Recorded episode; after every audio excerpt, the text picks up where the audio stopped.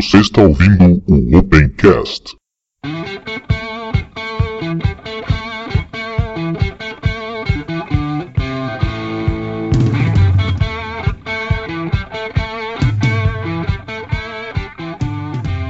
Estamos começando mais um Opencast, o seu podcast sobre tecnologias livres. Eu sou o Ivan, também conhecido aí na rede como Ubunteiro. Beleza, meu nome é Prígio Simões, eu sou autor do blog aprigiosimões.com.br, que praticamente quase não atualizo. Eu, trabalho, eu sou líder da comunidade Ubuntu RJ, né, do time time regional. E eu trabalho, estou participando aqui do pessoal aqui da, com o pessoal da Red Hat, porque eu trabalho com Red Hat faz, faz tempos e tempos, e eu atendo empresas como empresas de petróleo e, e, e, suporte mesmo com a especialidade de, de, tanto de Unix quanto de Linux. Né? Então, como Red Hat é o que eu mais trabalho, então estamos aqui. Sou Fábio Oliveira, sou uh, era na verdade engenheiro, sou atualmente uh, gerente de engenharia e suporte da Red Hat para a América Latina. No lado mais comunitário, eu procuro participar dos grupos de, de usuários de software livre que eu ajudei a, a fundar, como o Linux, aqui no OS Santa Catarina, ou OS Livre. Né? E ultimamente eu tenho feito o possível também para ser um embaixador do projeto Fedora, tentando encontrar um tempo para isso, ultimamente. Aloha, sou o Kurt Kraut tenho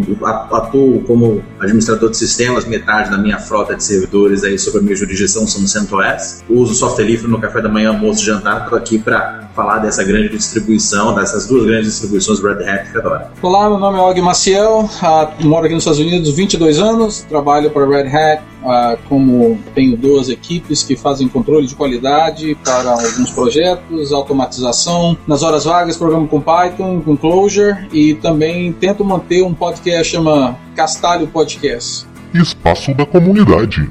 E o espaço da comunidade de hoje vai ser bem rapidinho, gente. A gente não teve nenhum retorno nos comentários, então vamos direto aos avisos. No dia 5 do 6, às 21 horas, eu, Ivan, estarei palestrando sobre Ubuntu e Ubuntu Touch na Semana Acadêmica do curso de Ciência da Computação na URI Erechim. No dia 8 do 6, estarei dando um curso sobre os primeiros passos no Linux com uma duração de 4 horas, também na Semana Acadêmica do curso de Ciência da Computação na URI Campus de Erechim. No dia 8 do 6, o Kurt Kraut está participando desse episódio, estará palestrando na TOSConf, em Campinas, com a palestra Por que a minha internet é lenta? Como eu brinquei ali no site, na propaganda sobre esse evento, ele vai deixar as teles brasileiras um pouco chateadas com este, com o que ele vai falar lá.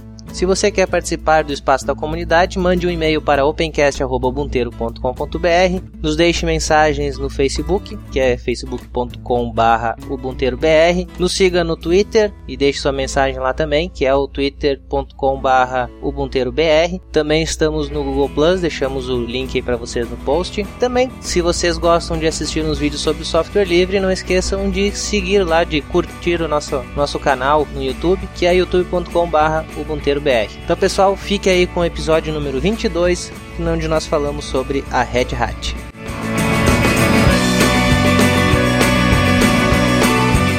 E o assunto de hoje, nós vamos falar aí com esse timaço de, de administradores e colaboradores da Red Hat e o projeto Fedora. Vamos começar pelo princípio. Como eu sou o único cara aqui fora da, do time, né, sou o único que não usa Red Hat, Inclusive, eu quero deixar bem claro que eu já tentei instalar um monte de vezes o Fedora e não consegui. O máximo que eu consegui foi usar o Live CD e nada mais funcionou. Aqueles problemas pessoais, né, cara? Quando a gente cisma com alguma coisa, as coisas cismam com a gente é, também. Eu já reparei que você tem algum problema com distribuição RPM. Eu acho que é, é, é tanto o Red Hat quanto o SUSE você não se dá ah, é. Eu acho que o, a, a, instalação trava quando ele vai criar o usuário, né? O pois é. Inteiro, assim, aí Exatamente. Trava. Sempre, sempre esse usuário. Você já tentou criar, você já tentou fazer instalação fora do modo Anaconda? Na modo texto? Sim, já. Quando eu consigo instalar, eu não consigo botar. A intriga da oposição, gente. Não, depois a gente conversa sobre isso, alguns parâmetros que você pode botar no grupo lá. Uhum. Então vamos ao nosso papo original, né? Vamos, não vamos falar mal, né? Vamos falar bem. Os problemas são meus, não são os problemas da distribuição. Comecem a falar então, vocês aí que são os especialistas, quem que é essa tal dessa Red Hat ou Red Hat? Red Hat é a única companhia que vale a pena falar, rapaz, de software. Não. Olha o aumento aí, olha o aumento. eu só tá vendo o cifrão, exemplo. Olha, é, eu não sei o Fábio aí quando você fez a sua orientação, mas quando, eu, quando eu fiz a minha orientação, quando eu comecei lá, e eu acho que todo mundo que faz a orientação quando começa a Red Hat, eles contam a história né, da Red Hat. É, então, a, a, a, história que eu, que eu sei é que tem essa, uma pessoa chamada Bob Young, né, e ele, na época do 1990 e pouquinho, ele tinha uma companhia de um catálogo, né, que vendia coisa a catálogo, né, você ganhava um catálogo, aí você ordenava as coisas, assim, pedia as coisas e, e mandava pelo correio. E tinha o Mark Ewing, que ele tinha uma distribuição própria, que era de Linux, né, de GNU Linux, né, que ele usava. Sim. E no final das contas eles juntaram as forças porque eles viram que um, um podia ajudar o outro, né, porque o Mark Ewing queria vender o, o, a distribuição dele e o Bob Young tinha um negócio de catálogo que ajudava a vender as coisas. Então eles juntaram a, as forças e criaram a Red Hat. E o nome é por causa que o Mark Ewing, o avô dele tinha dado um chapéu vermelho para ele lá e ele perdeu o chapéu em homenagem ao chapéu vermelho que o avô dele perdeu. Eles eles deram o nome da distribuição de Red Hat. Não é isso, Fábio? É bem, é bem por aí. Ele tinha um. Na, eu, uma vez eu escutei uma história de que o Mark Ewing uh, usava um chapéu vermelho, assim, mas não um chapéu nesse estilo Fedora, né, que é o nome do chapéu, né, o nome desse mo modelo de chapéu é Fedora, né, uh, mas ele usava um boné mesmo de beisebol, assim, né, vermelho o tempo inteiro, e o pessoal falava, ah, ou o cara lá do chapéu vermelho e tudo mais. Só que o chapéu vermelho famoso, assim, da história era um chapéu de lacrosse, aquele esporte que não é muito comum no Brasil e tal, né, que era do avô dele e tal, né, e aí, então tem esse lado meio emocional também, assim, que adorava o chapéu, aquela coisa, perdeu né? E acabou. Né? É, existe um ponto de atenção muito engraçado que eu me lembro que eu vi no filme Revolution S, que conta a história da Signal Software, né? Que foi uma das primeiras empresas de open source, uhum. como conta de 94 a história da Red Hat, que foi a, a pioneira como a VA Linux, né? E eu me recordo de uma história muito engraçada que os dois donos da Red Hat, eles botavam a empresa para funcionar com seus servidores dentro de casa, onde eles atendiam o suporte, né? Eu não sei se essa história é verídica, vocês me corrigem se eu tiver, se eu tiver errado por algum boato, enfim. E eu me recordo que a, a, a, a casa do cara ficou só para aquilo. Então ele colocava os servidores dentro do banheiro, em cima do, do negocinho lá da, de tomar banho, né? E, e ficava ali dentro dos servidores para, enfim, sei lá por quê. E eu me lembro que a, mora, morava uma velhinha na, na, na, no andar de baixo e alguma coisa aconteceu que o peso não aguentou. E o negócio caiu no apartamento da velhinha. Então, desde então, eles decidiram levar para o escritório. Não, foi inundação, cara. Foi, uma inundação que teve lá, parece. Inunda... Que... Exatamente isso. Exatamente. Então, daí que surgiu o termo: servidor caiu. Deve ter sido, né? O servidor caiu dentro d'água ainda. Na, na, verdade, eu acredito que daí nasceu o termo cloud, né? Porque a velhinha deve ter imaginado caiu do céu. Mas foi legal. É só, só um ponto de atenção para o pessoal lembrar. Essa história do boné, a primeira vez que eu tive contato com ela foi pelos manuais da Conectiva. Minha primeira distribuição Linux foi o nosso saudoso brasileiro a hum. Conectiva. E lá no manual impresso que vinha junto com a caixinha, vinha essa história do, do boné descrito, do boné vermelho. Inclusive, vai ser até interessante o pessoal falar, né, o, Ivan, a questão da primeira distribuição. Porque acho que todo mundo aqui começou com Red Hat, cara. Impressionante. É, indi é direto ou indiretamente, né? É, exatamente. Eu me lembro que quando eu comecei com Linux, eu comecei com. com, com, com eu, eu, eu, comprei o Slacker, eu me lembro muito tempo atrás, tipo, naquela Chip Bytes, né? Ah. O Slacker 3.5. Só que antes de comprar o Slacker, eu me apaixonei na livraria aqui do Rio de Janeiro, acho que é até Ciência Moderna, uma livraria famosa, com a caixinha do, do Conectiva é, Marumbi, que era aquela Opa. vermelhinha. Começamos junto então, cara.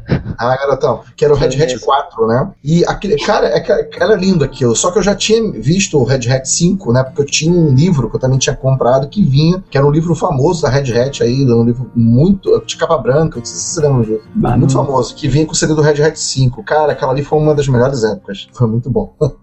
que tempo bom, que não volta nunca mais. E comprar a CD da Chip Bytes, né? Nossa senhora, quem nunca passou por isso, né? Eu comprei um FreeBSD uma vez que demorou duas semanas para chegar, eu não acreditei. Sim, não, era muito rápido, barato e, e não tinha problema, né, cara? Uma coisa incrível. Era muito bom. É. Mais alguma eu, coisa acrescentar a história? também sobre a, a, sobre a empresa em si, né? Isso, isso.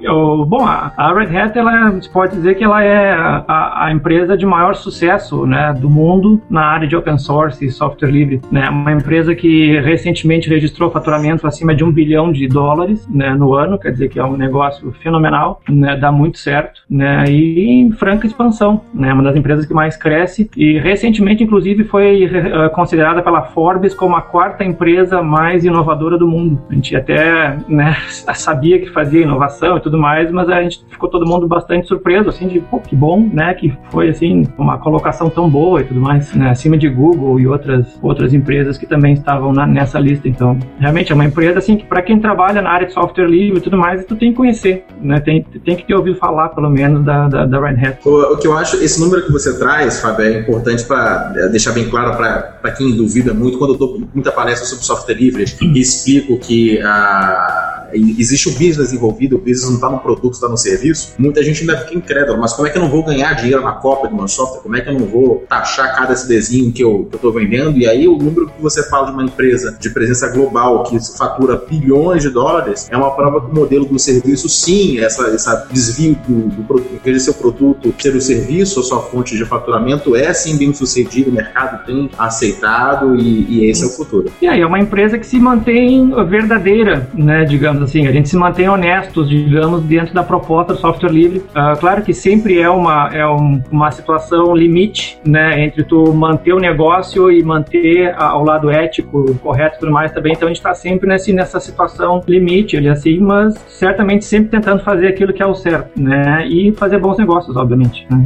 e tem dado muito certo. Inclusive, todo tipo de aplicação que a gente vê por aí tem as mãos da Red Hat, engenheiros da Red Hat, tudo que você possa ver, Wayline, Shorg, é, é SystemD, é, acho que Device Mapper, KVM. KVM, tu tem a portabilidade, tu tem a mão, o próprio, o próprio, até o próprio Zen, tem, tem, tem muita coisa que tem a mão do Red Hat. A empresa se propõe a ser um catalisador, digamos assim, da tecnologia de software livre que tentar identificar aquilo que realmente está tá dando certo, aquilo que é uma tecnologia que vai, né, vai ser boa, que colocar gente ali para ajudar a trabalhar e tudo mais. Então, o grande papel da Red Hat é exatamente isso, é ser uma catalisadora dessa explosão criativa que é o mundo do software livre. Né? Então, só para recapitular, é, eu acabei falando que o business não está no produto, na cópia, sim uhum. no serviço. Quais são os serviços, então, que a Red Hat oferece no entorno desse produto que ela faz, que é a distribuição Red Hat Linux? Boa pergunta, ótima pergunta. Tem vários serviços, né? É, na verdade, assim, eu acho que o, o, grande foco da Red Hat hoje em dia, até porque pelo que eu, que eu tenho trabalhado bastante, é a parte da virtualização, né? Porque a Red Hat, ela meio que se desprendeu um pouco do Zen, da, da questão do próprio, do próprio Zen Source, até porque desde que a Citrix comprou ah, e lançou o Zen Server, acho que muita empresa fez isso. Mas a questão não foi nem essa. Eu me lembro que a Red Hat comprou a, a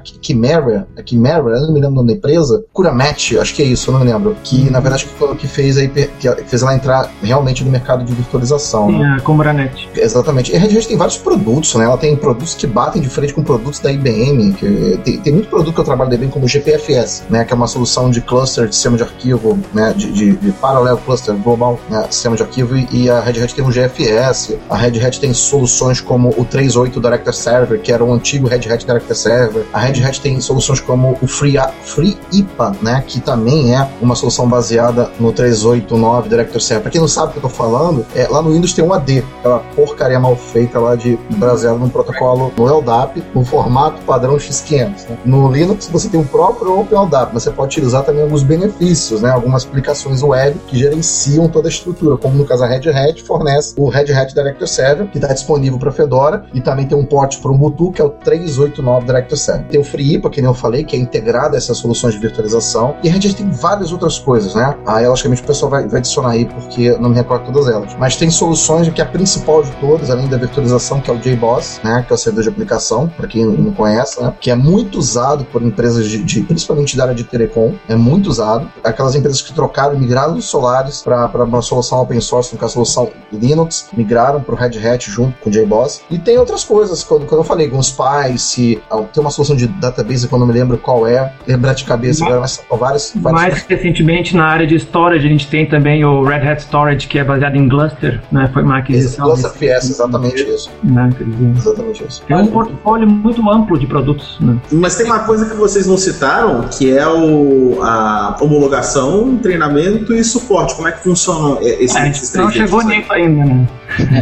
né? Vamos falar mais também sobre isso aí. Eu tô tentando atropelar também. Né? é. Quero falar uma coisa, uma coisa que não foi mencionada além de tudo aí, que é, é, a Red Hat, se eu não me engano, ela também é uma das coisas que ela fornece é o apoio financeiro através de alguma organização que eu não me lembro o nome agora, para outras organizações se defenderem de qualquer pessoa que quiser atacar eles aí com negócio de patentes e tal. Hum. Isso aí é um serviço assim fenomenal que acho que existe justamente para defender é. os Bem lembrado. Eu acho que aí no caso é um serviço para a comunidade, até mais do que um serviço para os seus clientes. No caso, esse não é um serviço para os seus clientes, eu imagino, né? Exato. O, o, o Kurt estava falando, e acho que o Ivan estava perguntando, é, seria serviço, que tipo de serviço que a Red Hat provê, né? Então seria o que? O serviço de suporte, serviço de treinamento, serviço de consultoria e, obviamente, também a própria questão da integração que a gente faz do, do, do dessa maçaroca aí de software livre, projetos, etc e tal, né? Que a gente sabe que é a explosão criativa e alguém tem que pegar e fazer esse troço se tornar um produto que vai, de repente, ser usado pela Bolsa de Valores de Nova York, de Tóquio. E isso tem que ter uma, um padrão né, de, de confiabilidade, estabilidade, digamos assim. A gente faz a homologação também de hardware e tudo mais. Então a gente tem parceria com a Dell, com a, a Intel, AMD, HP, enfim, o que imaginar né, de, de produtores de hardware. E a gente faz o que? A homologação do nosso sistema operacional, que obviamente é baseado em software livre, mas é o nosso, digamos assim, a, o nosso Enterprise Linux, digamos, ou o nosso JBoss, mais que é a nossa compilação disso tudo, digamos assim. A gente faz a homologação em cima desse hardware da Dell, da HP, da IBM tudo mais, e a pessoa pode então comprar depois uma máquina dessas sabendo que o sistema operacional vai funcionar bem, que foi testado, tendo uma ideia de limites de funcionalidade e tudo mais. Então acho que tem muito isso. Às vezes tu compra também não só os serviços, mas tu compra a confiança de que a gente testou e a gente garante que vai funcionar por 10 anos, se necessário, né, dentro da tua empresa. É, inclusive, a, a, o que ele falou foi uma coisa que aconteceu recentemente. Não sei se vocês se lembram que a Red Hat entrou nisso daí, no dia que a, a SSO disse que tinha a licença do Linux, né? Por causa de direitos, entrou em uma briga com a IBM e a Red Hat entrou nisso daí também. Não sei se vocês se recordam dessa história passada aí, quando a SSO levantou a mão contra o Linux, enfim, lembram disso? Lembro. A Red Hat também entrou nessa, nessa disputa aí. Me disseram aí que o Kurt Crowd tem um caos Pois é, um, um caos. É que é, eu vejo muita- muitas pessoas, é, como a Dell, por exemplo, que você pode comprar um servidor e na hora de perguntar qual sistema operacional você quer, tem a opção de Red Hat Linux, também outras é, é, distribuições é, corporativas. Algumas pessoas falam, mas para que eu vou pagar um valor anual se eu posso pegar um Windows que eu pago uma vez só ou já vem instalado na máquina de graça, que algumas pessoas têm essa ilusão que de graça não, não entendem que, que o preço está de alguma forma embutido. E a importância de você ter o suporte pago para quem depende dessa aplicação, depende desse servidor para uma empresa, que é, o servidor não pode parar, a aplicação não pode parar. O caos que eu passei que ilustra bem é mais ou menos o seguinte: a minha família resolveu abrir uma loja de produtos naturais, uma lojinha da família, e aí fiquei com a incumbência de terminar todos os assuntos ligados à TI e ver a questão de qual vai ser o software que vai gerenciar essa empresa, quem que vai ser o caixa que vai controlar o estoque. E acabei, ah, obviamente, começando a procurar no ambiente eh, Linux, e eu acabei não optando por Linux, não pelo próprio sistema operacional, mas porque os fornecedores voltados para pequenas e médias empresas não, não fazem aqui no Brasil soluções bacanas com as features que eu precisava para que a empresa demandava. Mas aí, nesse processo eu cheguei a cotar com a Red Hat, com a Novell, que tem o SUSE e outras empresas, eh, esse suporte, porque eu teria um servidor na, na- na loja e hoje em dia, um, um mini mercado, um supermercado, uma loja, se não tem um servidor, se não tem um banco de dados funcionando, o cara não pode te vender. Como é que ele vai ler o código de barra, saber o preço, como é que vai dar baixo no estoque, como é que emite nota fiscal. Então, sem um servidor que funcione, sem aplicação que funcione, sem é tão crítico que a empresa fecha as portas. Então, eu comecei a, a- a ligar para essas empresas e comecei a receber as cotações. Acabei não fechando para essa restrição de um software de automação comercial brasileiro para um ambiente Linux que coubesse no orçamento. Então, eu acabei colocando a parte do Windows e veja o problema que eu acabei encontrando. Comprei a licença de um software na faixa de uns 6 mil reais, ah, que faria a gestão dessa empresa, e ele não tem uma comunicação TCP/IP. O servidor e os caixas se comunicam por compartilhamento de pastas do Windows, o que também me causa uma certa, sei lá, urticária, eu diria. Sim, tá. E foi o técnico dessa empresa do software que eu comprei, paguei, sei lá, 6 mil reais na licença, 150 reais de mensalidade de manutenção. Chega no momento de instalar e o Windows simplesmente decidiu que não funcionava o compartilhamento de pastas. Eu, o rapaz lá executava os comandos perfeitamente, simplesmente o resultado não era esperado. E como eu comprei a licença de Windows para cada uma das máquinas da empresa, ou seja, tinha um pacote gigante de licenças, era um cliente grande da Microsoft, liguei para o suporte em conferência com o técnico da empresa, escuta, nós tentamos compartilhar a pasta, não funciona e como é que a gente faz? Aí o técnico perguntou, vocês desligaram o antivírus? A gente disse, olha, não a gente não chegou nem a instalar o antivírus. Então, o procedimento que vocês me explicaram tá certo, tem que funcionar, a Microsoft agradece a ligação e desligou na nossa cara. então, eu, a gente adiou em 15 dias a abertura da empresa porque a gente não conseguia ler um código de barra e vender o produto porque o sistema operacional que a gente utilizava simplesmente não nos dava o suporte, o que não acontece quando você compra um, suporte de um Red Hat ou da Canonical ou da, do, pessoal do SUSE, que você tem alguém que vai te atender e vai, olha, se o sistema era esperado se comportar dessa forma, a gente vai intervir para que isso aconteça.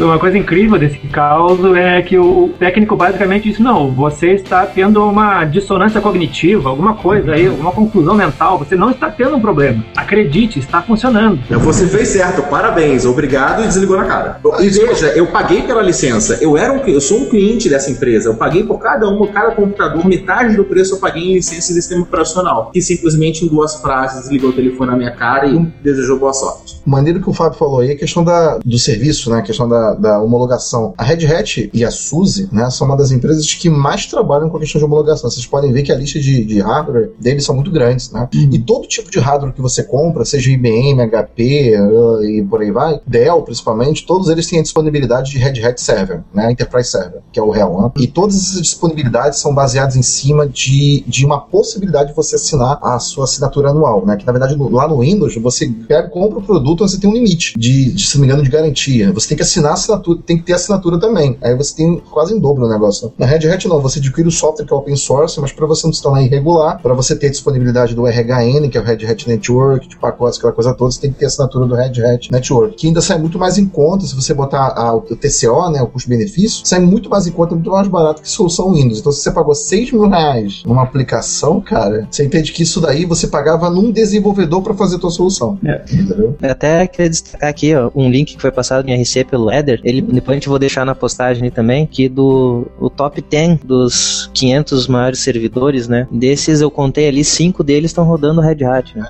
Ou seja, do top 10, 50% é isso? Entendi certo? 50%. Show de bola, hein? E outros que É, são é, Linux, é, né, você sabe o que que é. Top 10 do que exatamente? Dos maiores servidores. Ah, tipo, Supercomputadores, isso, isso. Isso. Ah, sim, é. É, o SUSE lidera, na verdade, né? A, a questão de supercomputadores, pela, pela última vez que eu li isso, inclusive acho que nessa lista também tá aí também. É, o SUSE é, lidera a lista de, su- de maiores instalações de supercomputadores do mundo. Mas Red Hat, ela vem em segundo nessa lista, porém, Red Hat e SUSE, Red Hat é muito mais utilizado no mercado que SUSE. É, a lista, no caso ali, é que ele passou o link pra gente, são os, os 10 primeiros, né? De, em potência, digamos assim, no- nos supercomputadores. Tá o Titã lá. Você pode ver também esse SLS, que é o SUSE Enterprise Linux. Uhum. Bom, então vamos continuando aqui. Essa é a pergunta que eu me faço, porque eu realmente não entendo nada de Red Hat e companhia. É só para servidores o Red Hat ou é para desktop também? Também. O Red Hat, na verdade, é- é- até a versão 5, ela trabalhava com três categorias de aplicações, que, perdão, de, de- de sistema operacional, que era o WS, que é o Workstation, o ES, que era o Enterprise Server, o AS, que era o Advanced Server, que acho que eram mais, eram mais sinistrinho. Então, esses três eram três compilações diferentes, três caixas de produtos diferentes. Só que aí veio a questão da, acho que de unificar. Então, no Red Hat 5, que esse, esse negócio ia até o 4, se não me engano. Do Red Hat 5 pra frente, unificou-se. Então, o software é o mesmo, a, a instalação é única, porém o que muda é a subscription. Então, existe uma subscription para desktop que é 88 dólares, se não me engano, é nacionalizado pro Brasil, não a conversão, mas nacionalizado com o software e o suporte, dá 560 reais, se não me engano. Então, assim, é, existe a versão para desktop, mas quando, acho que eles vendem com, com a visão de empresa, né? Mas desktop e existe as versões para servidor. Se não me engano, tem uma versão advanced ainda. E tem a- as versões para cluster HPC, para escolar, para infraestrutura que até a NASA utiliza. E, grid, e né? Computing.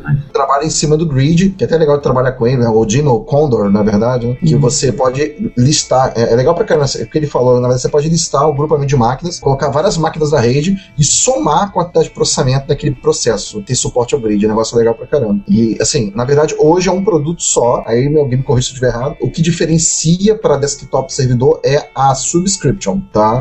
É o escopo de suporte esperado da máquina que está sendo utilizado. Então, o software é o mesmo, até onde eu entendo também, né? Ah, mas o lado comercial eu não tenho muita visibilidade, porque eu sempre entrei sempre pelo lado técnico, engenharia, suporte e tudo mais, então eu só conheço mais o lado da quebradeira mesmo, lá dentro, né? O lado comercial eu não, não saberia dizer, mas realmente, até onde eu sei, o software é sempre o mesmo, mas o que muda é o seguinte, você compra um certo nível de subscrição, nós vamos dar suporte até 16 cores num servidor, com, sei lá, eu, 64 GB de RAM, por exemplo. Se você comprar uma, sub- uma subscrição premium ou não sei qual, nós vamos dar suporte a uma máquina que tenha, sei lá, eu, 4 mil processadores. Então é mais uma questão assim de nivel- nivelamento do escopo de suporte. Né? Então você paga dentro da, da, da capacidade que, que você vai realmente utilizar. Exatamente. E geralmente, quanto maior a máquina, maior é o problema que vai dar depois, né? Então, O que eu uso bastante na empresa é o Red Hat 4Z, né, que é para série para mainframe, lá para os EVM e para arquitetura Z. E o que eu uso bastante mesmo na empresa é a 4Power, na verdade, na verdade, que é o Red Hat for Power, em que tem uma solução até da IBM, que é o Power, Power VMX 8000. Eu trabalhei muito com isso quando estava na de petróleo. E uh, só, só para lembrar, tá? Além, de, além da, da, da, questão do produto para PC, para arquitetura x86, também tem produto e subscription para outra arquitetura, né? Que a, a Itanium parece que foi descontinuada e continua até hoje for Power e for Z. Exato. O que eu ia falar, estava aqui pensando qual seria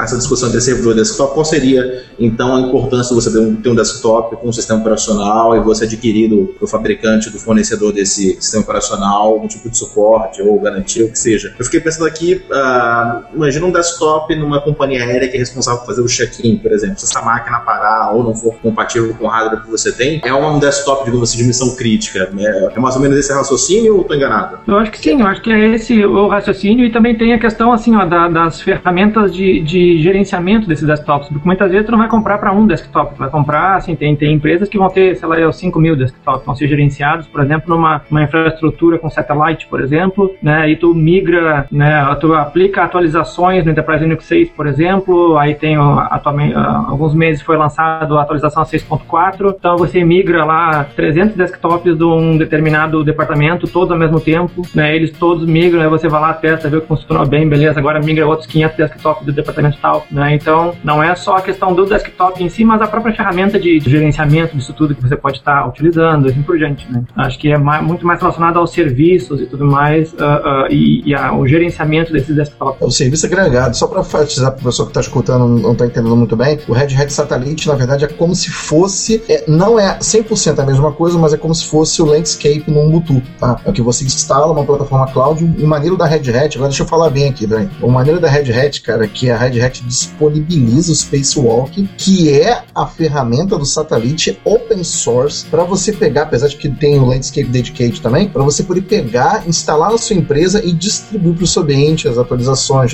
fazer criar gerenciamento de usuário. Mas uma coisa só para enfatizar, uma coisa que ele falou é o seguinte: imagine que você compra um pacotão, cara, com suporte a, a 2 mil desktops instalados na Infraer, vamos supor, como você deu o exemplo de, de check-in, né? E imagine o camarada ele conecta numa web console que está dentro da empresa ou que está fora e ele distribui atualização imediata para todo o ambiente sem que o cara tenha que se conectar via SSH em cada máquina e dar um update, entendeu? Deixa eu fazer a propaganda do meu projeto. Alguém está falando do Satellite aí, então eu trabalho num projeto que chama Catelo, tá? E eu estou botando lá no IRC o, o, o link para vocês olharem lá. Então o Catelo faz muitas coisas que o Satellite faz, porque o Satellite é, ele parou no 5, a versão 5, se eu não me engano, né? A última versão que saiu do Satellite. Então eu trabalho nesse projeto catelo.org e ele é uma ferramenta que faz isso aí que você está falando, que permite que você então você pega o você tem uma conta, né, que você falou lá na Red Hat Network, você então é, compra o acesso a, aos produtos e você então tem um arquivo que você você baixa lá do portal, importa no Catelo e o Catelo então permite que você sincronize, faça um, um espelho, né, um mirror de, desses produtos locais para depois você então distribuir na, na, em sistemas locais dentro da sua, da sua network, dentro da sua rede ali. Esse é um dos projetos que eu trabalho aí. Então, o bacana é que o Catelo ele é um projeto da comunidade. Então, to, é, todas as pessoas, todos, se eu não me engano, todos os, os desenvolvedores que trabalham no Catelo, eles são pagos pela Red Hat. Assim como eu sou pago pela Red Hat, nós trabalhamos por um projeto que é, é da comunidade. Então, qualquer pessoa pode ir lá, pegar, e se não me engano, lançamos a versão 1.3 do Catelo.org, só que aí a Red Hat também tem a versão deles do Catelo, que é a que ele providencia para os seus é, clientes, que aí com direito a, a, ter suporte, né, e esse tipo de coisa. Pô, muito maneiro, cara.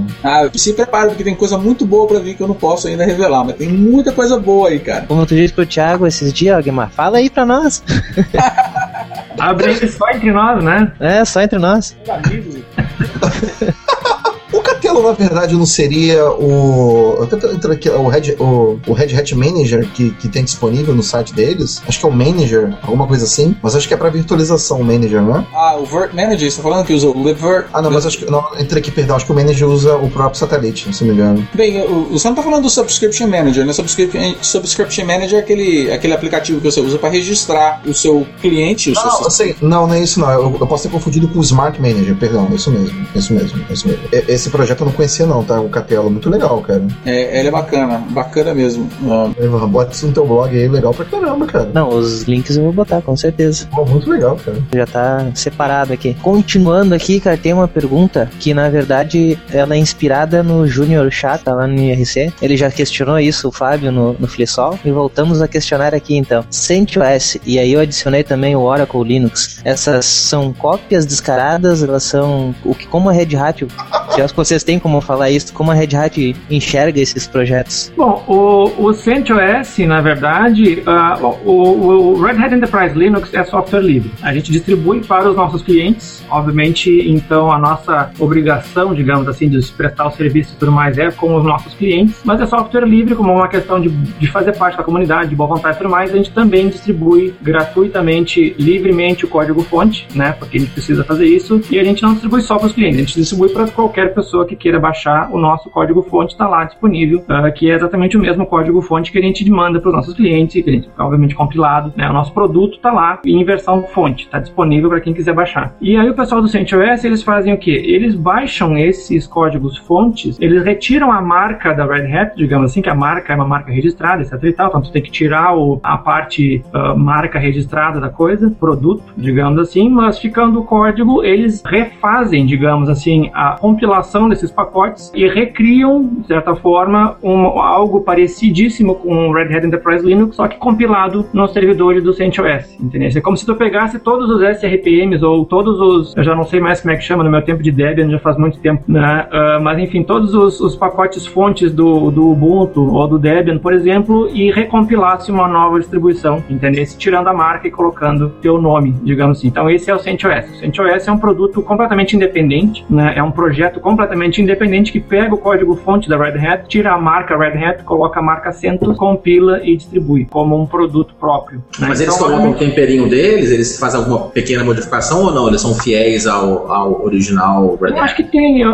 eu para ser bem sincero, eu nunca, nunca usei, não, não, não tem, assim, eu só conheço histórias das nossas conversas internas a respeito do que, que eles fazem e tudo mais, né? E até recentemente eles tiveram bastante dificuldade, assim, de, do ponto de vista de poucos recursos para manter, né? Porque é muito código, é muita coisa, não é fácil, né?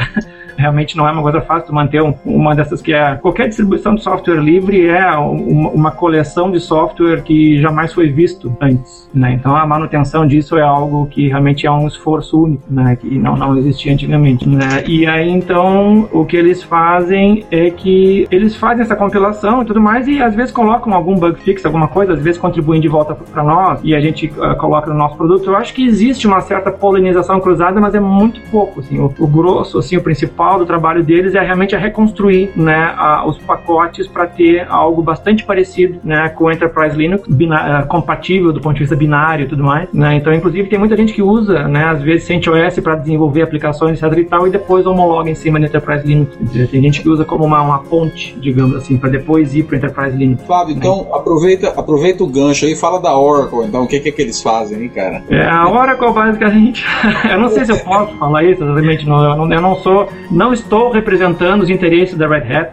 Tira o chapéu, tira o chapéu. É, não estou representando a Red Hat neste momento, né? Mas o que acontece é o seguinte: a Oracle também, basicamente, eles é, é, é como se fosse um CentOS, um CentOS, só que com mais com mais dinheiro por trás, né? O CentOS é um produto, é um projeto público, uh, público comunitário e o Oracle Enterprise Linux é basicamente, ou, ou pelo menos inicialmente ele, ele foi uma cópia, né, fiel, assim como o CentOS, né, do Red Hat Enterprise Linux, né, e depois passou-se a adicionar o temperinho próprio da Oracle, que eles fazem, acho que uma questão de opções de compilação, questão de configurações default, etc e tal, sempre vai ter alguma diferença, né, porque às vezes o, o foco deles é diferente e tudo mais, né. Assim, o, o chapéu azul, ou melhor dizendo, o CentOS, eu, eu, eu sou usuário de CentOS, eu gosto de tem CentOS em vários servidores, eu acho legal. Na verdade, assim, resumindo, né, o que ele falou, CentOS, é, é, ele, ele tira o trademark Red Hat, porque não pode ter, senão esse seria realmente legal, que é a marca da Red Hat, que a gente não pode esquecer. Ele é baseado nos repositórios oficiais da, do Red Hat Enterprise, porém tem uma coisa que não tem, que tem no Red Hat que não tem nele, que é o RHN plugin pro i1. Ele não pode ter, porque a configuração do, do RHN não tá no barra etc barra i1.repos.d, ele é um plugin que é registrado quando você registra, que antes era com dois update, né? E quando você dá um update, ele atualiza lá dos,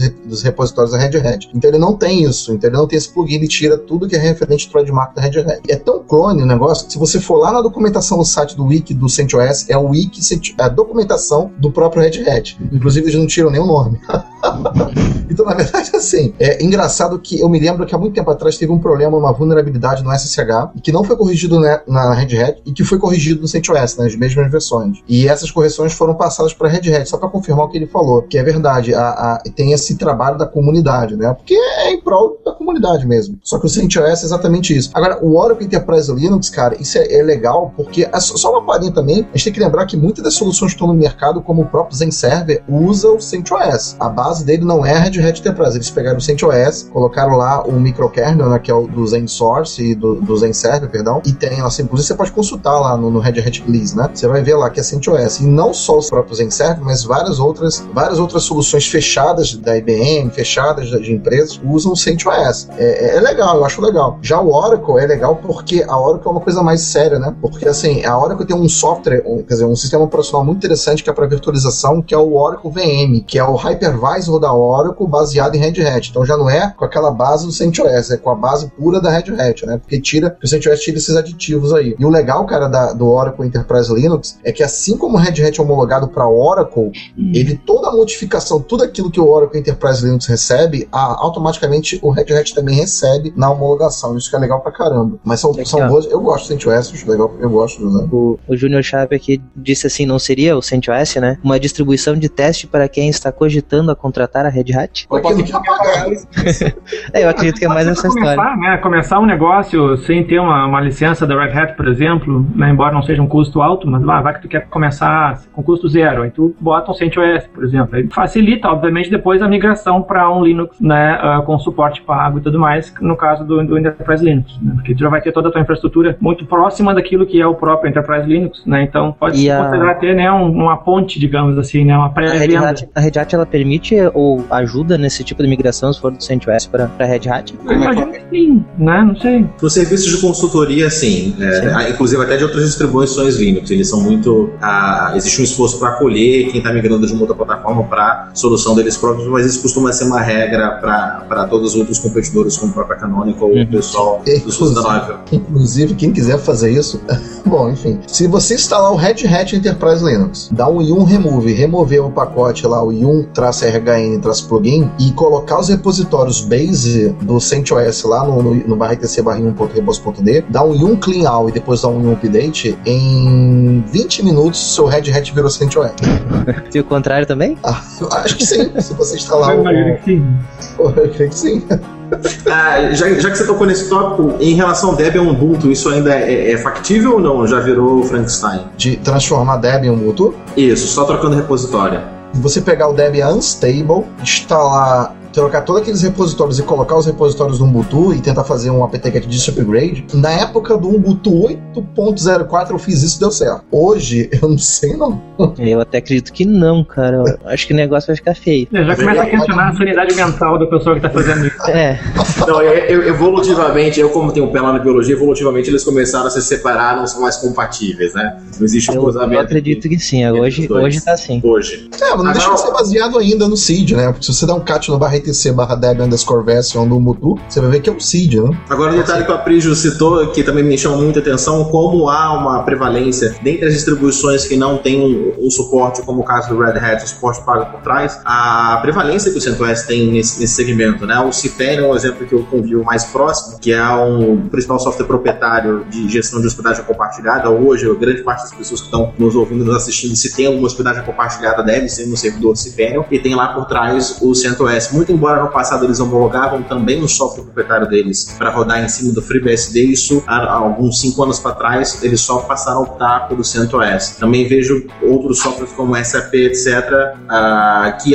escolhem ah, Red Hat ou derivados para poder homologar. Não, só garanto que o meu software proprietário rode é, nesse tipo de ecossistema. Você disse o ABI para FreeBSD? Não, cPanel. Ah, tá, porque no FreeBSD você tem um Red Hat ali, não sei se hoje é um CentOS. Quando você instala o, o Linux Emulate, o Linux Linux Emule, né, o emulator, enfim, quando você ativa lá no rc.conf, ele, ele ativa o ABI, né, que é, uma, é como se fosse uma camada de virtualização, mas não é. Então, dentro do diretório compat, você tem lá, por exemplo, barra compat, barra é, etc, barra red hat release. Você ver que tem um Linux ali dentro. E se você, tudo que você compilar dentro do diretório compat, barra barra compat, barra compat, ele, ele compila tudo aquilo que é de Linux. E me lembro que era um red hat que vinha no Linux é, compatibility, perdão, que é a variável que você ativa no FreeBSD. Eu pensei que você estava falando disso. Só um comentário, assim, que, que me, é, não é que me deixa incomodado, mas me deixa surpreso. A, a Oracle, não sei se ela ainda utiliza o nome, chama Unbreakable Linux, Oracle Unbreakable Linux, inquebrável, muito presunçoso em tecnologia da informação. Você falar uma coisa que é inquebrável, né? Os Na caras têm uma época- faca rinço, né? Na época a gente fez uma camiseta que era Unfakeable Linux. Mas teve um, teve um evento de hacker aí, aí esse Uncredible teve, foi, foi hackeado lá, acho que foi um, um, um buffer, um, um spoof buffer, algum problema no kernel, e aí, aí acho que eles pararam de usar esse nome. Mas pra ele ser Unbreakable tem que estar sem máquina virtual Java, então, deles, né? Pois é, né? A hora como uma empresa gigante, eu visitei eles ah, esse ano, não, ano passado, e eles têm 3 mil produtos no portfólio. Imagina o que, que é você gerir um portfólio desse tamanho. Então, os caras fazem barba, cabelo e bigode. É assim. Ainda fora o OSS, da, da, que é o- a, a divisão de open source da Oracle, que é enorme também. Aí eu tô acostumado, como eu sou, tô há anos aí trabalhando com, com o Ubuntu, eu tô acostumado a ter aquele negócio. Eu sei que de seis em seis meses eu tenho uma versão inteirinha e de dois em dois anos eu tenho uma versão LTS. A Red Hat tem algo do tipo um calendário, um cronograma, um, como é que eu vou dizer assim, um, um ciclo de lançamento? Olha, tem um calendário, agora eu não sei se tem assim um ciclo específico, né, de tantos em tantos meses. Ah, eu sei quando vai sair a próxima versão do Red Hat, por exemplo, mas eu não sei se isso é algo que é publicado, que é Não, é. Não até que chegue bem perto. Geralmente não é publicável esse tipo de data. Com relação a atualizações e tudo mais, a gente tem mais ou menos uma estimativa de quantos meses leva entre cada uma e tudo mais, quantos anos entre cada, entre cada ah, versão major do produto, mas ah, varia muito da, da temperatura do mercado, varia de fazer uma análise de né, tu conseguir ter um produto, né, e- e como é que o produto atual tá indo, né, se tu não vai dar uma de Osborne lá, lançar um produto, né, novo que mata o atual, coisa assim, então varia, né, não, não é fixo, né, certamente não é fixo, né, que é bem diferente do Fedora, por exemplo, que tem, embora tenha se carregado, né, algumas vezes, né, o Fedora, né, aí já é diferente, é uma distribuição já mais comunitária, tem outro perfil, né, não precisa ter uma análise de mercado, não precisa ter, enfim, todo um estudo, né, de datas, etc e tal, todo- então ah, o Fedora daí tem uma cadência de, de releases a cada seis meses, né, as atualizações para cada release do Fedora são mantidos por duas versões ah, subsequentes, ou seja, mais ou menos dura mais ou menos um ano, um ano e pouco, né, as atualizações para uma versão do Fedora. E pensando bem, olhando de perto, se você for olhar o perfil que eu imagino do, do perfil comum do consumidor do Red Hat, ele não está tão afoito para atualizações como a gente tem em desktops e somos entusiastas, a gente tem. O cara montou lá a fábrica dele, colocou a máquina dele, o servidor dele, ou o desktop que faz o check-in, aquilo está funcionando, nunca mais ele quer se preocupar com aquilo, a não ser que tenha alguma necessidade muito incomum. Então, a, a sede dos usuários do Red Hat, usuários corporativos no geral, por atualização é bem menor. Então, uma coisa que a Red Hat recomenda, pelo que, que eu convivo bastante lá com isso, é o ciclo de vida de security updates, né? Então, do tipo, na verdade, é, o Red Hat, se não me engano, ele tem uma, um ciclo de vida de 7 anos, se não me engano, e durante 7 anos, é, esse, durante 7 anos, parece que, que se encerra o ciclo de vida da distribuição anterior. Porém, a, a próxima versão que lançar, se for o 5.9, ou melhor dizendo agora, o 6.5, invalida o 5.2, alguma coisa assim. Eu tenho que ver o ciclo. Eu tenho a tabela aqui em algum lugar aqui em casa de, de data. Pelo que eu vi também um boato, até com o pró- próprio pessoal de lá, que o Red Hat Enterprise 7 estava com data prevista para o segundo semestre de 2013. Eu não sei se é verdade, tá? Acabei de jogar pra vocês aí um link aí, tem, um, Ah, um- foi. tem umas datas aí. Olha, o pessoal, o pessoal do Red Hat está rindo, acho que você acertou, viu, Aprígio? No futuro, né, no futuro será lançado no Enterprise Linux 7. Mas né? deixa eu só falar uma coisinha aqui. Na verdade, eu vou até dar uma dica. Eu trabalho com segurança da informação também. Eu queria dar uma dica pro pessoal. Gente, é muito importante você atualizar o sistema operacional por causa do seu ciclo de vida. No caso do Red Hat, não deixe de instalar lá o Yum Security para dar um Yum Update menos menos Security, porque é muito importante que você tenha os patches de segurança atualizados. E se sua distribuição, como o Red Hat Enterprise 4, né, e algumas das 5 já saíram do ciclo de vida, não do processo de atualização, mas se me engano, a, versão 4 já saiu do processo de suporte. Não esquece, não esqueça de atualizar, porque isso é muito sério. Vulnerabilidade tem toda hora. Isso é muito sério. E é uma coisa interessante que acho que é o Kurt estava falando, o Kurt estava falando mais cedo que o, é bem diferente, o usuário corporativo é muito diferente do usuário doméstico, né, que é a novidade, que é o último frescurinha lá do Gnome, do Unity, seja lá o que for, né, que é a troça bonita e tal. Né, o usuário corporativo é bem diferente, eles têm medo de mudança, né, tipo, não muda o meu servidor que tá lá faturando um bilhão por mês lá em transações bancárias e coisa assim, não mexe em hipótese alguma. Inclusive, a própria atualização desses servidores, como tu falaste, Zaprígio, uh, com relação a atualizações de segurança e tudo mais, a própria Red Hat precisa fazer uma uh, análise, um, uma questão de teste, um, processo, uh, um procedimento de testes e tudo mais, de, de homologação interna, para garantir que tu vais fazer uma atualização de segurança e não vai mudar nada além daquilo que tem que mudar e atualizar, etc e tal. Por quê? Porque a gente sabe que, por mais que a gente homologue, homologue, teste, etc e tal, sempre vai ter algum cliente que atualiza um, a roda do carro e não fecha mais a porta. Tipo, não entendi. Não tem nada a ver uma coisa com a outra, mas acontece. E aí... Vale lembrar também que o kernel do Red Hat, ele é um pouco diferente do kernel open source. Porque vocês podem ver, por exemplo, o Red Hat Enterprise 5, ele tinha um kernel 2.6.18. mais travessa qualquer. Se você pegar o kernel 2.6.18. algum mais travessa e comparar com uma distribuição open source, como o Debian, por exemplo, que vem com a mesma versão, ele não tem, às vezes, o mesmo suporte que a, a, o Red Hat Enterprise tinha. Como é que pode o Red Hat suportar aquele servidor do Dell novo se aquele módulo começou a ter no kernel tal, não do, na série 2.6.18? É porque a Red Hat trabalha em tem uma equipe de desenvolvimento do kernel que trabalha em cima disso daí, né? Até vocês me corrigem se eu estiver errado, tem um kernel, ele tem uma modificação no kernel, ele tem uma tem os aditivos da Red Hat no kernel, né? É, os, os patch levels da, da Red Hat, né? enfim. É, isso daí é, é, muito importante na questão de atualização, porque a gente tem que lembrar que a atualização de segurança, eu tenho muito problema com isso, na questão de, de empresas de, de, de telecomunicação, né? É, esses dias eu não vou falando da empresa, mas eu debati com um cara, meu Deus do céu, existe uma grande diferença entre atualizações de patch segurança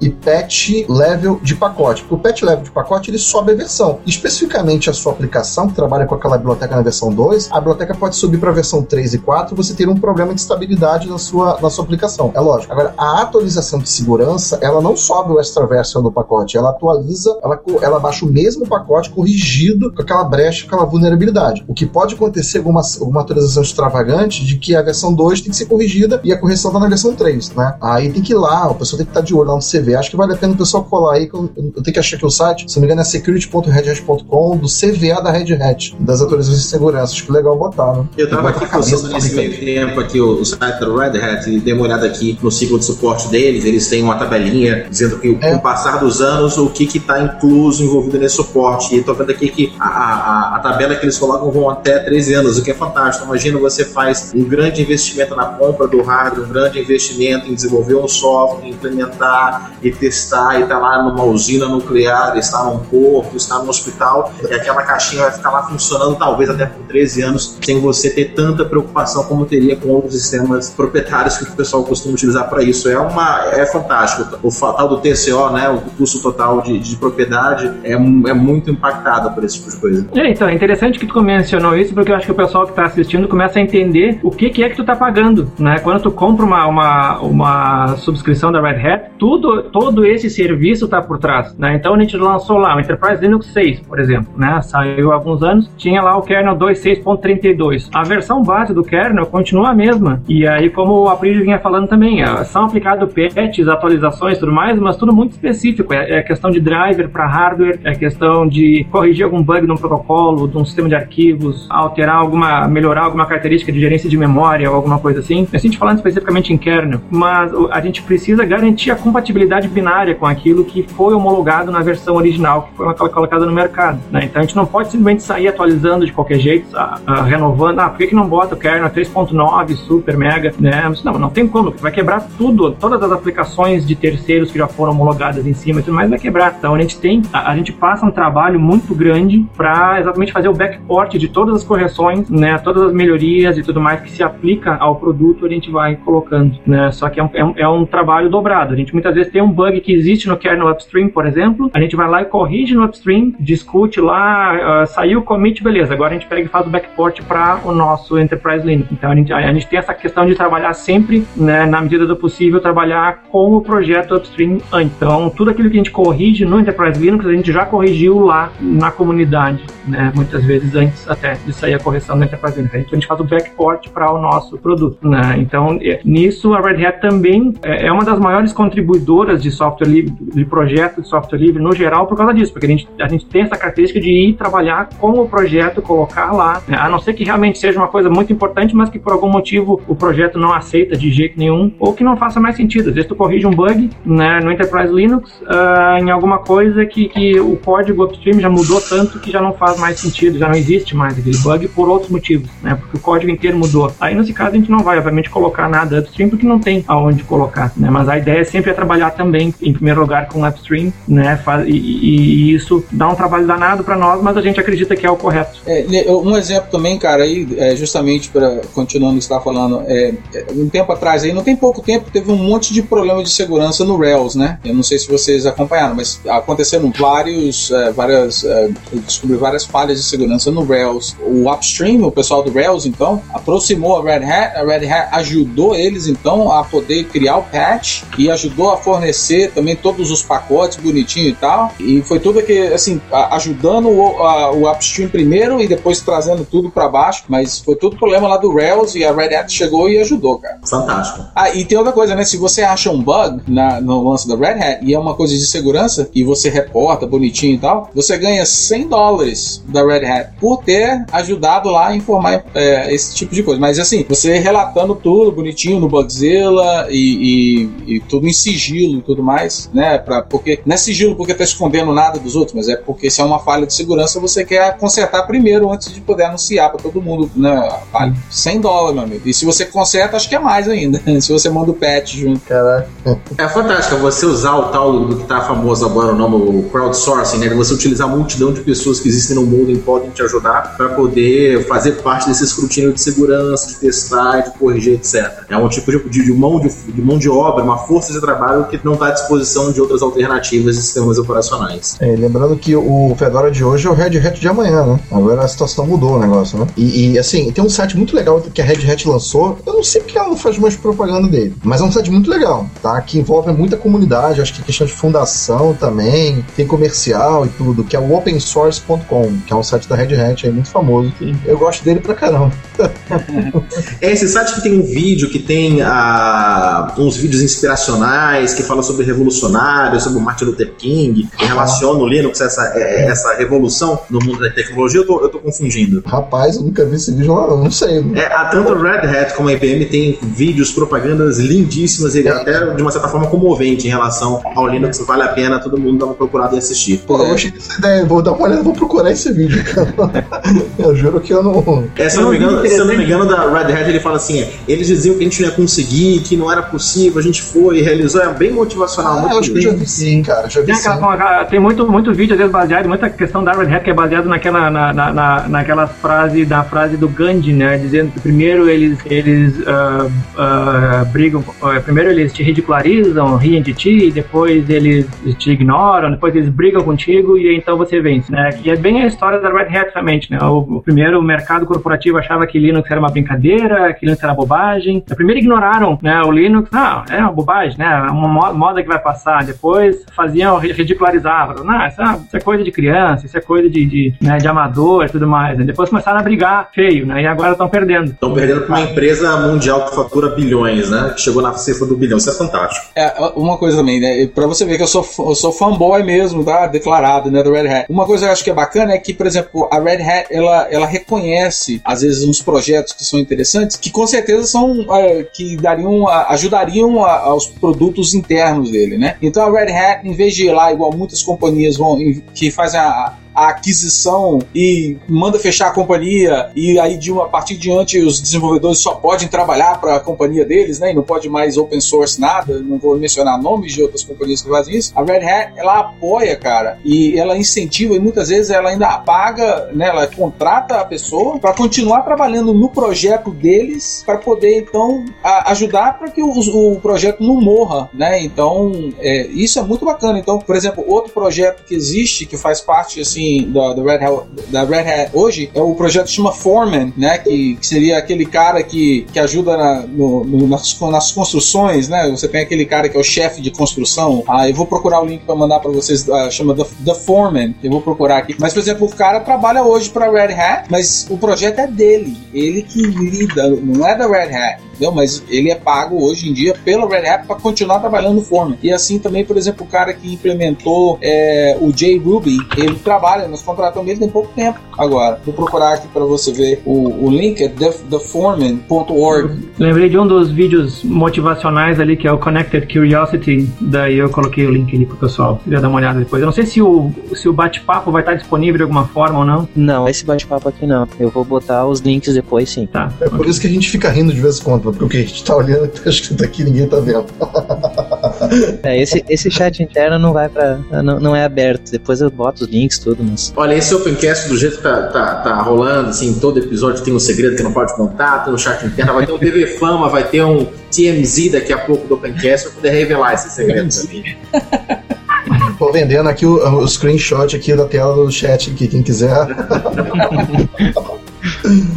Aí, depois, você que gostou do Catelo, dá uma olhada depois no Foreman aí, tá? Nesse projeto que eu acabei de colar no IRC. Dá uma olhada aí. Ah, esse aqui eu acho que eu conheço. Sobre as atualizações do, do Red Hat, como é que funciona entre versões, não atualizações de pacotes, de, assim, entre versões, quando você tem uma versão nova. Pô, cara, olha, como eu não, eu não uso o, a Red Hat, né, o produto em si, eu, eu uso Fedora, então eu não, não posso dar essa resposta. De repente o Fábio vai entender mais do que eu aí. Pois é, eu também, na verdade, não, não sei dizer, assim, não, infelizmente não. Como eu disse antes, eu, eu lido mais é com a parte técnica, resolver bug, etc e tal, né? Priorizar bug e tudo mais. Então, não, com relação a, às vezes, essa questão mais de administração, eu não, não infelizmente, não tenho informação. Geralmente você dá um YAM upgrade, né? Você faz um YAM upgrade e ele te joga para a versão mais recente. Até mesmo, por exemplo, muitas vezes eu trabalho com máquinas virtuais e eu tô, de repente, eu tô usando o, o RHEL, né? O, é, a pergunta foi como é que você faz um update entre os releases, né? Os lançamentos. Então, às vezes eu estou numa máquina virtual 6.2 do RHEL 6.2. É, Quando eu dou um YAM upgrade nele, no final da história eu estou com o último YAM, é, o último RHEL instalado, o 6.4 mais os, é,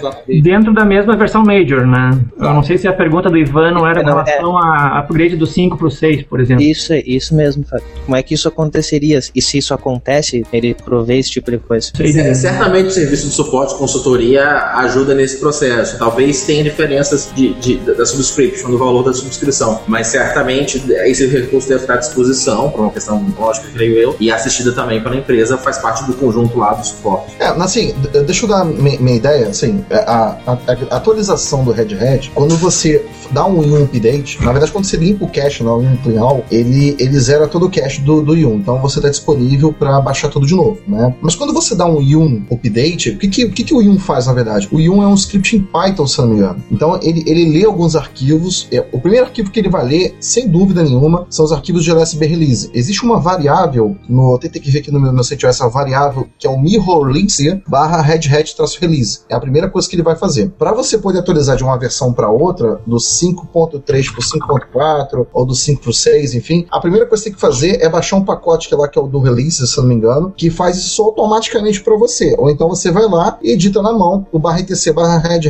release. Quando você dá um um update, ele vai consultar o Red Hat Release para qual versão do sistema operacional que você está baixando o pacote. Então, lembra, sempre que você dá um apt-get update no dev, ele consulta o, que é, o barra etc barra dev no verso, lá no, no, release. Sempre quando você dá um, um, um update no Red Hat, ele consulta o barra etc barra Red release. Se você não fizer modificação lá, né, ele não vai, perdão, no dev ou no, no source list. No, se ele, você não fizer modificação ali, ele não vai entender que a variável release, release version, acho que é essa, release version, está apontando para a versão que você quer. Então, o padrão é altera o barra etc barra Red Hat release, tem um pacote que altera, e aí você dá um update, exatamente como, como o Marcel falou. E aí ele vai atualizar toda a distribuição. Deve demorar pra caramba aí. Deixa né? eu adicionar um comentário que, aliás, né? Você faz o upgrade, mas é claro que, como nós estamos falando de Red Hat, do produto da né, Red Hat Enterprise Server, você, o Enterprise Linux, você então é assumido que você tem, comprou acesso, né? Você tem a licença para fazer o upgrade. Então, uhum. quer dizer, não quer dizer que só porque você tá com ele instalado que você pode pode jogar ele para qualquer versão. É, é, baseado no seu nível de acesso. É, e, e eu, eu não sei te dizer se esse, se esse procedimento é uh, oficialmente suportado. Né? Eu ficaria com o pé atrás de dizer que é suportado ou que é factível isso, né? Até porque, como a gente já vinha dizendo antes, o próprio perfil do produto não é para tu fazer isso. Não é para tu saltar de um para o outro com tudo uh, sem passar por todo um planejamento novo das aplicações que vão estar tá lá, versões de aplicações, É tal, que não é só o Enterprise Linux. Você vai estar tá rodando outras aplicações em cima, um SAP, alguma coisa assim. O produto corporativo ele não é feito para você ficar pulando de verdade. É, é, é o que o mercado corporativo precisa.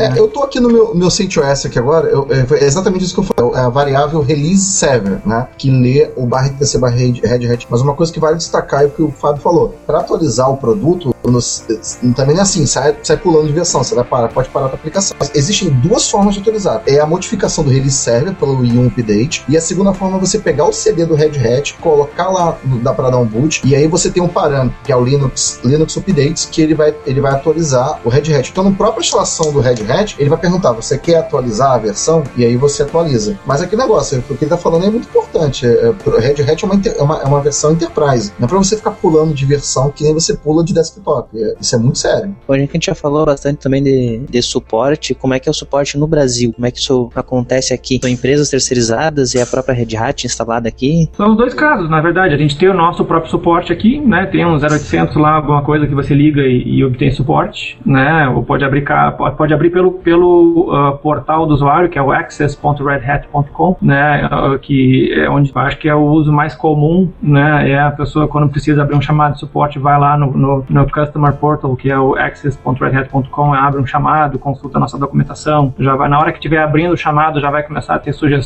né? De documentações e soluções prontas e tudo mais. E aí, uh, dentro disso, a pessoa tem acesso ao serviço global de suporte da Red Hat. Né? Então, o meu departamento, por exemplo, que é engenharia de suporte, né, fica no backline, digamos assim, gente, nós somos um time global. Né? A gente não trabalha necessariamente só uh, com chamada de suporte do Brasil, mas também do Brasil. Né? Então, o meu time, a gente trabalha em inglês o dia inteiro, é, é cliente do Japão, Estados Unidos, Austrália, onde tiver. Né? Uh, e, enfim, a pessoa que está no Brasil tem o mesmo a, acesso ao mesmo, mesmo nível de suporte que qualquer outro lugar do mundo. Né? Liga para um 0800, abre um chamado né? e vai ter um time local aqui prestando o primeiro atendimento e esse time local tem acesso aos mesmos recursos, inclusive outros engenheiros do meu time ou de outros times de engenharia de suporte, por exemplo, de qualquer outro lugar do mundo também. Só para fazer um adendo ao que o Fábio falou, em, em termos de suporte, é, existe todo um ecossistema no entorno do Red Hat, assim como a, a, outras distribuições também possuem, o pessoal da SUSE também possui, Mandriva também possui a, um ecossistema em volta dele de homologação de hardware, de treinamento, certificação, etc.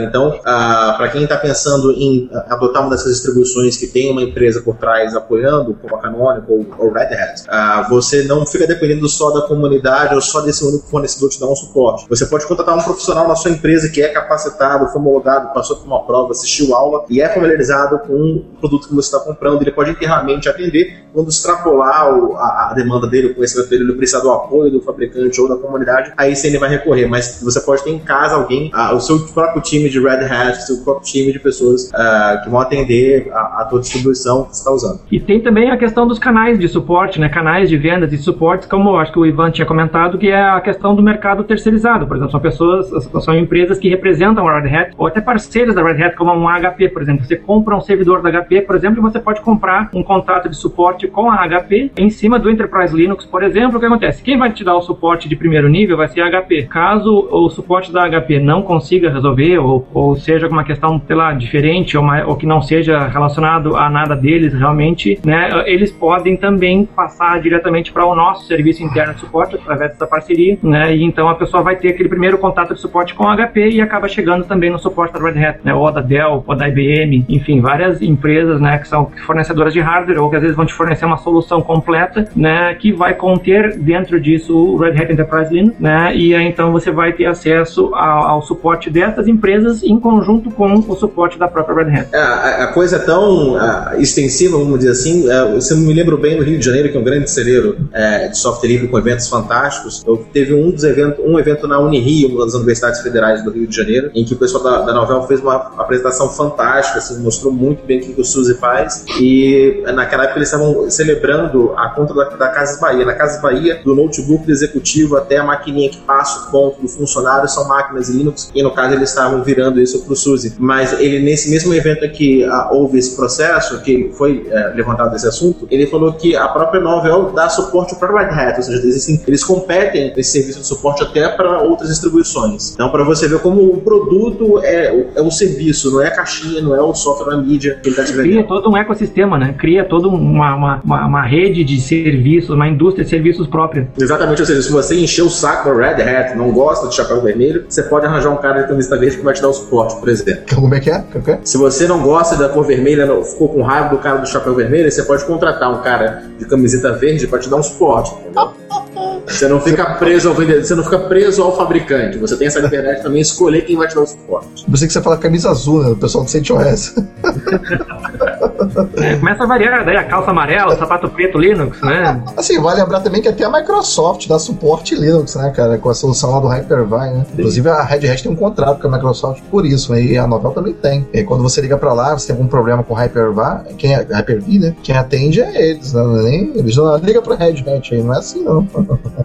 Falando de suporte, eu acho que entra a parte de certificação, tanto de equipamentos, que a gente já deu uma pincelada um pouco conversando, e a certificação de profissionais. Como é que funciona a parte de equipamentos? Quem é que começa essa parte de certificação? É, começa pelo fabricante ou começa pela própria Red Hat que vai atrás dos equipamentos para certificar eles? Bom, Ivan, me parece que o movimento é nos dois sentidos, né? É de interesse do fabricante da, da distribuição de ter um hardware, ter uma lista repleta de hardware homologado, como da mesma forma ah, os fabricantes de hardware querem ser homologados para conseguir vender para clientes específicos. Existe um dilema do ovo da galinha, por exemplo, um grande fabricante, uma SAP da vida fala assim, olha, ah, eu vou homologar o meu software proprietário para rodar no Red Hat Linux. E aí os fabricantes que reconhecem que essa aplicação é pesada novos servidores com muita RAM, muita CPU, muita HD, vão correr atrás e fornecer os produtos deles para homologação. Então é um interesse mútuo de todas essas partes envolvidas, inclusive até do cara que faz o software proprietário e quer homologar um ambiente. Ele pode ter à disposição dele um Ubuntu ou a, o próprio SUSE, como a gente já citou bastante, o Mandriva, Força Mandriva, mas ainda existe. São essas opções que todos eles têm. Então é um interesse de todas as partes envolvidas que convergem aí. Assim, você falou uma coisa muito boa, né, cara? Força Mandriva. A gente tem que lembrar que o Mandriva, o, o Conectiva, perdão, no Conectiva 4, 5, eu não me lembro, ele foi a primeira distribuição a portar o uso do apt para pacotes RPM. Isso foi do caramba. Ah, o Enterprise, o, o Enterprise não, desculpa, o Connectiva 5.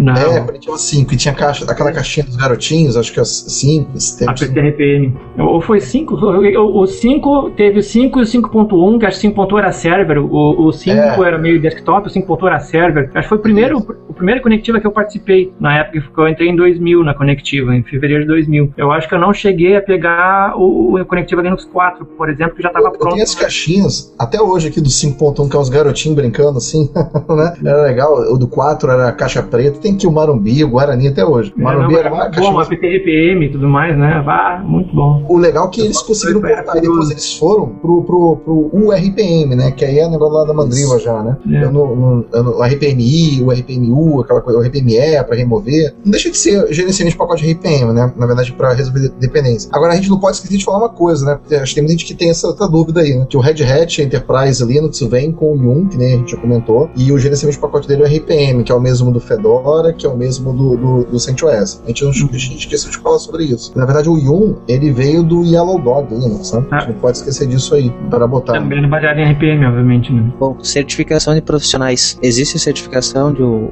profissional certificado em Red Hat Então, versão X? É. Vários níveis de certificação, né? É, RHCA, que acabou, agora é outra. Aí tem um RHCE, é, acho que era assim, RHCA, RHCE, Não, o. não, não, R, RHCSD, RHCE, RHCA, RHSSD, que é de data center, e não sei mais qual. É, acho que a, a- mais. A, a primeirinha era o RHCT. RHCT, perdão, isso, RHCT. Né? Aí depois RHCT, depois RHCE, depois RHCA, que inclui outras certificações também, que acho que não sei se não inclui virtualização e tudo mais. Aí tem o S, ah, DS, que é Data Center Specialist, DCS, DS, né? Ah, tem o RHCVA, que é para virtualização. Enfim, tem uma série de, de, de certificações, são todas muito bem aceitas no mercado, bem conhecidas e tudo mais, né? É, então... mudou, cara. RHCT mudou de nome, eu me lembro de. Ah, tá, tá aqui, ó. É, mudou. É, eu vou botar aqui o site pra, pra vocês, deve ser botar no site. Agora é RHCSA, que é o, o antigo RHC. É, aí depois do RHCSA vem o RHCE, que é o System Engineer da Red Hat. E aí depois vem, tem o RHCA, tem o RH que nem ele acabou de falar, o RHCVA. Cara, tem um monte. Tem o RHCX, que é o especialista que, que aplica a prova, né? É, a instrutora. Né? Ah, tem o RHCDS. E, cara, tem um monte de RH. tem até não, no dentro da empresa que, que na lista, assim, na assinatura do e-mail não acaba, assim, é RH asterisco, assim. Exibido, né? Tira isso daí. Mas a pessoa que está em casa entender qual, qual que é a lógica. Um profissional que é a aprofundar seus estudos e demonstrar que ele é capacitado, cumpriu esses estudos, passou por uma prova e é capacitado a trabalhar com esse produto, ele faz uma, um curso e uma prova e a Red Hat lá certifica, dá uma sopa de letrinhas dessa para dizer qual o talento, qual competência que ele acabou cumprindo e demonstrando através desse processo de certificação. Então as grandes empresas quando fazem os seus processos seletivos estão buscando um profissional com aquele conjunto de características, vão olhar se ele tem essa certificação para poder cumprir aquela função que eles desejam. E essa prova é aplicada por quem? Pelo RHCX, que na verdade a prova não é múltipla escolha que nem a da LPI. É, a, essa prova, na verdade, é um troubleshoot que você realiza lá na hora, junto com o especialista, e aí... 100% prático, né? É, 100% prático. É, é estilo banheira do Google, ele joga um sabonete e fala, pega aí meu filho, e cronometra. Assim, Inventa um, um problema, resolve aí. Uma questão da prova, primeiro exemplo. Cara, eu não sei... Cara, você tem a senha de root pra configurar o NFS? Cara, eu, eu perdi a senha. Ah, perdeu? É, você vai ter que quebrar. Não, mas peraí. A primeira regra, a primeira regra de qualquer prova que existe do, da de certificado de Red Hat é que você não fala sobre a prova de certificação da Red Hat. Olha o pai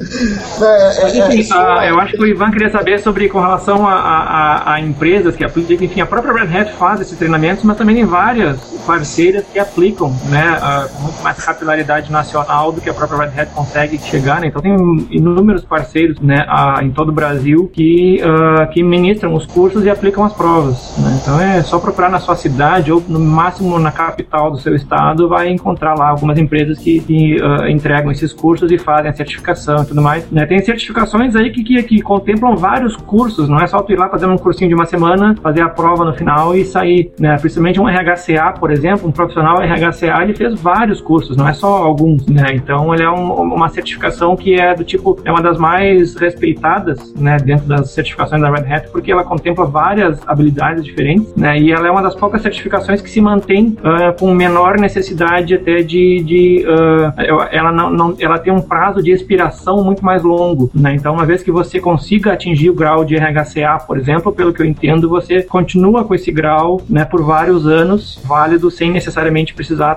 vai fazendo atualizações de cursos específicos, né? Mas a, a, aquela conquista, digamos, aquele diploma específico lá segue valendo, né? Porque ele é um grau realmente bem complexo de, de atingir. Fazer uma propaganda. Ei, você quer tirar a certificação da Red Hat? Busque agora mesmo o Course.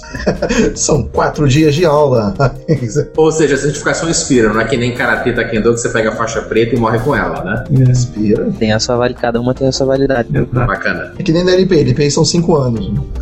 O papel da Red Hat CentOS no mundo software proprietário? Pois é, a gente acabou assim já, já revisando todos os fatores que mostram a importância de ter de existir no mercado uma solução como essa, uma empresa como a Red Hat, o que uma distribuição Linux suportada por uma empresa proporciona é credibilidade, confiança e estabilidade para outras empresas também criarem soluções que dependam dela. Então a Red Hat tem a, todas as outras distribuições que uma empresa por trás tem também esse papel, mas a Red Hat se destaca bastante nisso, de ser a referência para esses casos. Eu cito muito o caso do cPanel, que hoje adota o CentOS como uma questão de custo, mas tem lá todo o trabalho da, da Red Hat, essa relação que a gente já discutiu, mas o SAP, uh, outras soluções, outras soluções científicas, proprietárias, mercado financeiro, então tem, para quem acha que existem poucas aplicações para Linux, não, existem muitas de grande espectro e também de missão crítica, e quando chega nesse momento de missão crítica, elas vão e homologam uma distribuição com uma empresa por trás como a Red Hat. É, tem umas soluções bem legais também, né, que é a, a OVirt, né, que você pode, aquela web console lá para você criar máquinas virtuais da Red Hat, eu não sei se o projeto é especificamente da Red Hat, mas é utilizado no Red Hat Virtualization, né? E tem a solução de VDI da Red Hat, né, que é o Spice, né, que você pode, é, um, de um servidor, publicar para várias máquinas em tempo real, sem precisar instalar nessas máquinas o Red Hat, o desktop. Você, por exemplo, eu estou escrevendo um e-mail no servidor, numa instância ser qualquer, você continua escrevendo na máquina de, da tua casa em outro lugar, em, com, com, enfim, com tablet, enfim. É bem legal. E é bom para quem também trabalha com aqueles thin clients também, né? Então tem várias soluções, apesar de como o SAP também é uma das soluções aí bem. bem e, e o principal foco aí eu acho que é a Oracle, né, cara? A única distribuição Linux que a hora bate palma é a Red Hat, né? é o único homologado, né? Exatamente. Bom, pessoal, geralmente eu faço os episódios durarem uma hora e vinte, né? Pelos meus cálculos, nós alcançamos esse tempo. Como o Kurt Kraut tinha me perguntado se eu de, de, de, devia acelerar ou não, né? Eu falei para ele que não, vamos continuar o papo. Eu quero convidar vocês pra gente fazer outro episódio para falar só sobre o Fedora. Se vocês topam, Pode pra gente não atropelar nenhum assunto agora, não falar nada por cima, né? Pra gente dar o tempo de falar tudo bonitinho, certinho, sem, sem deixar nada para trás. Foi 100% Red Hat, né, cara? Acho que ficou legal, né? A conversa tava boa, era melhor não. Vamos, vamos conversando, né? É, vamos, vamos tocando adiante. Né? Então já fica avisado o pessoal ainda. A data ainda a marcar, né? Vamos combinar um, uma data para gravação de um episódio exclusivo do Fedora, então, do projeto Fedora. E aí, inclusive, eu já converso com outros embaixadores do projeto Fedora, inclusive com mais tempo de casa do que eu, né? Embora eu use muito Fedora. Na verdade, eu, eu, eu sou registrado como embaixador do Fedora há bastante tempo já, mas é, é o tipo da coisa que nunca deu tempo de eu realmente me dedicar. Então eu tô meio engatinhando ainda. Né? A primeira coisa que acho que a primeira coisa significativa que eu fiz, eu acho que foi organizar o Flisol aqui em Chapecó e tal. A gente pode pendurar até 10 pessoas aqui. Legal, é. Daí eu, eu vejo para convidar mais alguns embaixadores do Fedora também, né? Além dessa plantel aí fantástico né, companheiros de conversa.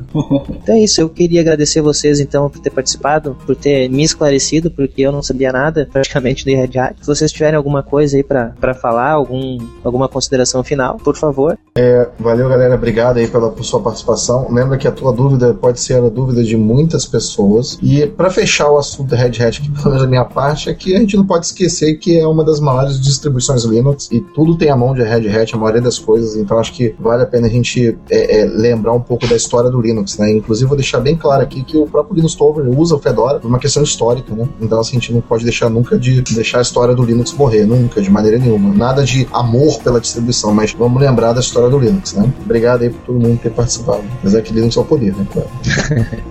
e se botou no. Como é que é? Jogou pro espaço virou satélite, né? É, Linux é o poder. Inteligência artificial não trava, no tela azul, não pega vírus. Se você jogar pro espaço, ainda vira satélite. Impressionante.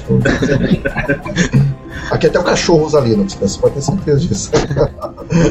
Eu acho que uh, talvez um, um, assunto que faltou a gente abordar seria uh, exatamente, mas a gente, a gente aborda no, no, no, próximo com relação ao Fedora, exatamente do, do, quando que aconteceu essa mudança, né? Que existia o Red Hat Linux, né? Aí de repente surgiu o Fedora e Red Hat Enterprise Linux. Isso a gente não chegou a abordar, é um ponto importante, mas acho que a gente deixa já marcado na pauta para falar sobre o Fedora, que de repente até talvez seja né, um pouco mais apropriado, né? A gente, a gente conversar sobre isso lá, né? Mas foi um prazer né, uh, conversar com todos vocês, conhecê-los, né, uh, eu espero não ter falado nenhuma bobagem e nem ter feito nada errado aqui, porque eu realmente sou muito novato no Hangout, né, e obrigado pela oportunidade, né, de conversar, bater papo e trocar alguma informação.